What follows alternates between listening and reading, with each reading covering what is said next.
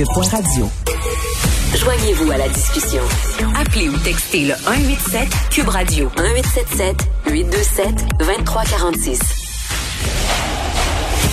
Dans l'arène politique avec Rémi Nadeau.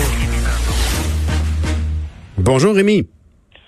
Pierre, bonne fête. Oui, merci beaucoup, merci beaucoup. Et, puis, euh, on peut apprécier que Marguerite Blais, hier, a finalement déposé un projet de loi qui va aider à, à, à donner plus de mordant à la lutte contre la maltraitance des aînés. Je m'en vais vers ça, là.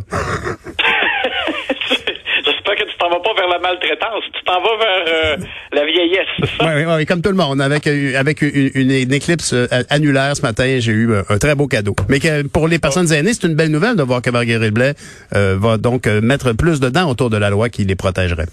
Oui, exactement. Ça fait partie des, euh, des leçons apprises de, de la COVID. Euh, c'est évidemment, on, on souhaitait pas passer par là, mais depuis, on a appris des choses comme société, on apporte des changements. On a parlé abondamment dans les derniers jours de euh, des changements apportés par Christian Dubé dans le réseau de la santé. Et on n'a qu'à penser aussi à Jean-François Roberge qui fait installer des, des détecteurs de, de mm-hmm. lecteurs de CO2 dans les écoles pour la, la rentrée prochaine aussi, etc. Et donc, du côté de Marguerite Blais, euh, c'est euh, vraiment comme on pourrait appeler ça la close errand. Euh, quand c'est survenu ce, drame absolument sans nom, on se demandait comment ça se fait qu'on n'a pas pu intervenir plus rapidement et la clé de ça, c'était le fait que le CIUS de l'ouest de, Montréal, l'ouest de l'île, pardon, avait n'avait pas de, levier juridique pour intervenir quand il a commencé à suspecter que ça, allait très mal dans ce CHSLD qui est privé non conventionné. Alors là, dorénavant, ben, c'est ça que ça, change, c'est que ça va donner un pouvoir de tutelle. Donc, autant le ministère de la Santé mhm. que les SPIS ou CIUS euh, pourront, euh, si euh, malheureusement d'aventure il y avait encore une situation comme celle-là, intervenir rapidement et mettre sous tutelle le, CHSLD en question. Alors, Très bonne nouvelle. Exactement. C'est l'élément le, plus important, mais au-delà de ça aussi, ça, ça, va quand même plus large. Ça fait en ça parce qu'il y avait une loi qui avait été adoptée dans le précédent gouvernement Couillard euh, sur la maltraitance contre les aînés, euh, mais on étend aussi le fait que, par exemple, c'est pas juste un employé qui doit, qui a l'obligation de dénoncer une situation euh, dont il serait témoin, mais aussi les prestataires de services de santé. Donc, ça étend donc aussi aux gestionnaires. dans le cas du manoir Liverpool à Lévis, on a eu aussi une étrange impression. On peut suspecter que des, des gens avaient, avaient pu savoir des mhm. choses et n'avaient pas bougé euh, rapidement. Alors, il y a, il y a ça aussi. Euh, alors, c'est Marguerite Blais qui a présenté ça hier. Et, et même aussi, euh, à ce sujet-là, le fait qu'on doit dénoncer, il y aura des amendes aussi qui peuvent être très salées. Ça peut aller jusqu'à 25 000 si des gens négligent de signaler un cas de maltraitance. Alors, c'est bien temps. Alors tout ça donc euh, combiné, euh, ça permettra, euh, on le souhaite, lorsque ça sera adopté, bien sûr, de donner un peu plus de quiétude aux gens qui sont dans les établissements. Je, trouve que vraiment ça donne une amélioration du sentiment de protection à leur regard. Donc un projet de loi qui va-t-il pouvoir être adopté avant la fin de la session? Sûrement pas. Non, non, non, pas avant la fin de la session, parce que mhm. ça vient d'être déposé et ça se termine, euh, les travaux parlementaires se terminent demain. ça, c'est automne. consultation à l'automne, tout ça, mais euh, je, je pense que ça va rallier les partis d'opposition aussi, puis que ça devrait quand même aller assez rapidement. Rallier les partis d'opposition. T'as dit rallier les partis d'opposition, c'est pas le cas des sondages qu'a fait, qu'aura effectué le gouvernement Legault récemment.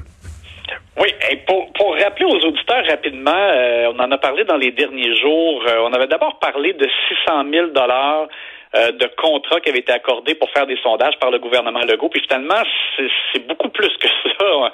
On n'avait pas tenu compte d'un autre appel d'offres qui avait été publié, un contrat qui a été accordé en février pour 2 millions de dollars de sondages. Alors au mhm. total, c'est près de 3 millions de dollars commandés. Ils sont pas, sont pas, euh, l'argent n'est pas dépensé, les sondages sont pas euh, faits encore.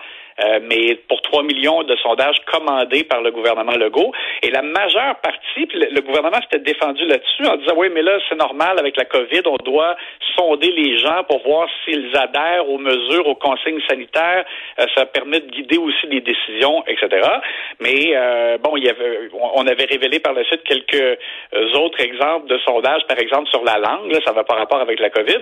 Et, et là, plus récemment, mon collègue Vincent Larin qui a sorti que euh, il y a aussi, le gouvernement en a profité aussi, même si c'était des sondages COVID, pour tester la confiance à l'égard Mhm. des ministres comme Jean-François Roberge, comme Pierre Fitzgibbon, euh, et même euh, a, testé aussi la confiance ou l'appui, si tu veux, à l'égard de, de personnages fédéraux comme François-Philippe Champagne. On se demande pourquoi. Ben oui. Mhm. Alors, les partis d'opposition, hier, ont réclamé au cri là, que, la CAQ rembourse euh, ces parties de sondage qui ne concernent pas du tout euh, les mesures COVID. On a l'impression que c'est juste pour euh, tester justement l'appui euh, de, de membres de leur équipe. Mais drôle de réponse d'Éric Kerr en chambre parce qu'il était questionné là-dessus au Salon Bleu hier.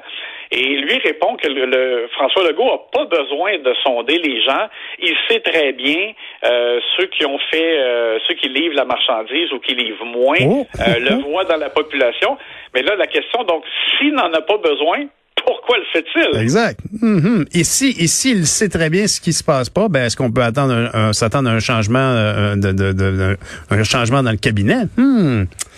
Et Ouais. Pourtant, tu te rappelles, je t'avais dit que c'est, ça semble pas du tout dans les cartons euh, à court terme, mais même à, même à moyen terme, on me disait que euh, pas de remaniement en vue. On pense que c'est pas, euh, c'est même pas nécessaire euh, d'ici la fin du mandat. C'est à voir. Moi, je pense qu'il y a probablement quelques ajustements qui seront faits euh, d'ici l'élection, mais c'est quand même, euh, ça éveille les soupçons et on se demande effectivement, on a l'impression, tu sais, que le gouvernement en a profité parce qu'il y a des sondages là-dedans qui se font en continu et euh, ils peuvent ajouter des questions.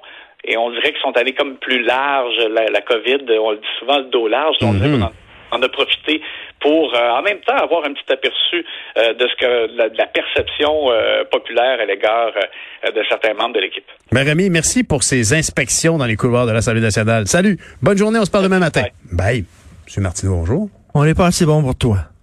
Ouais, c'est ça. Tu nous quittes. C'est ça. C'est ma fête. Tu Fait nous que- quittes. Ouais. C'est ton anniversaire aujourd'hui? Oui. Pour C'est vrai? ça ce que je veux pour ma fête, moi, aujourd'hui? Qu'est-ce que tu veux? Je voudrais qu'on questionne l'attribution directe de l'hôpital Royal Victoria à l'Université McGill.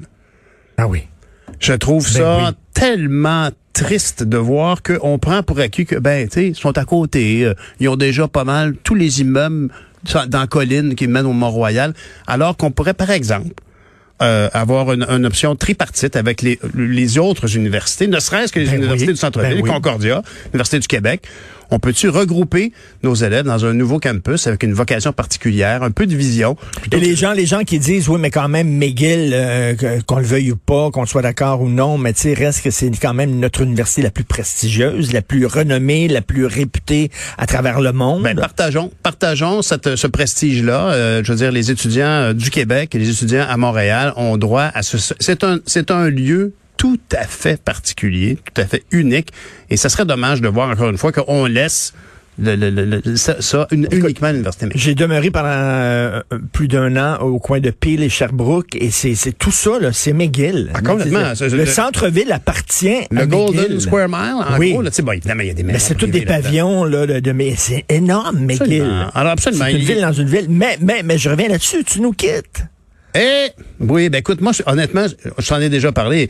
Se lever, euh, euh, au, alors, même pas aux horaires, là, entre 3 et 4 heures du matin, c'est pas fait pour tout le monde. Les, les Je trouve ça gens, les gens, les, les- vraiment, là, je l'ai fait pendant un an à LCN. Ils m'ont donné l'émission du matin. C'est un privilège. je Mhm. Ben oui. co-animais avec euh, Marie-Christine Bergeron. Euh, J'adorais ma job. Ben oui. Ça marchait bien. On avait des bonnes cotes. Tout à fait. Et euh, il voulait, il voulait, euh, il voulait recontinuer le, le contrat. J'étais allé voir le boss de l'époque, puis j'ai dit, écoute, je, je- je suis incapable, je rentre dans un mur. À un moment donné, j'ai failli me faire frapper. J'ai traversé une rue sans regarder, puis c'est parce que tout le temps jet lag, t'es buzzé ben raide. Oui, oui, tu fais des siestes. Mais c'est exactement ça aussi, qui m'est arrivé. C'est exactement ça que j'ai dit aux gens de Cube. Écoute, c'est un privilège fantastique.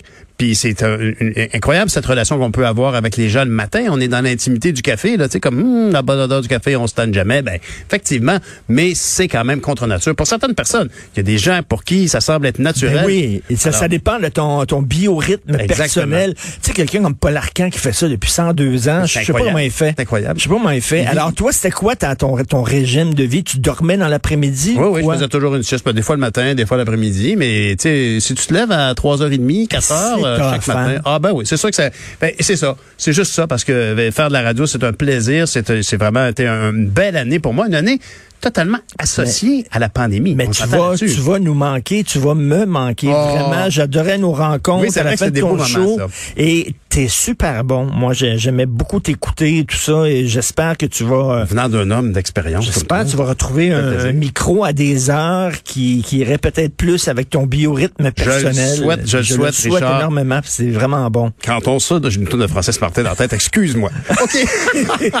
merci, merci, Richard, tes bons mots. Bonne émission. rien, merci. Salut tout le monde. On se retrouve demain matin.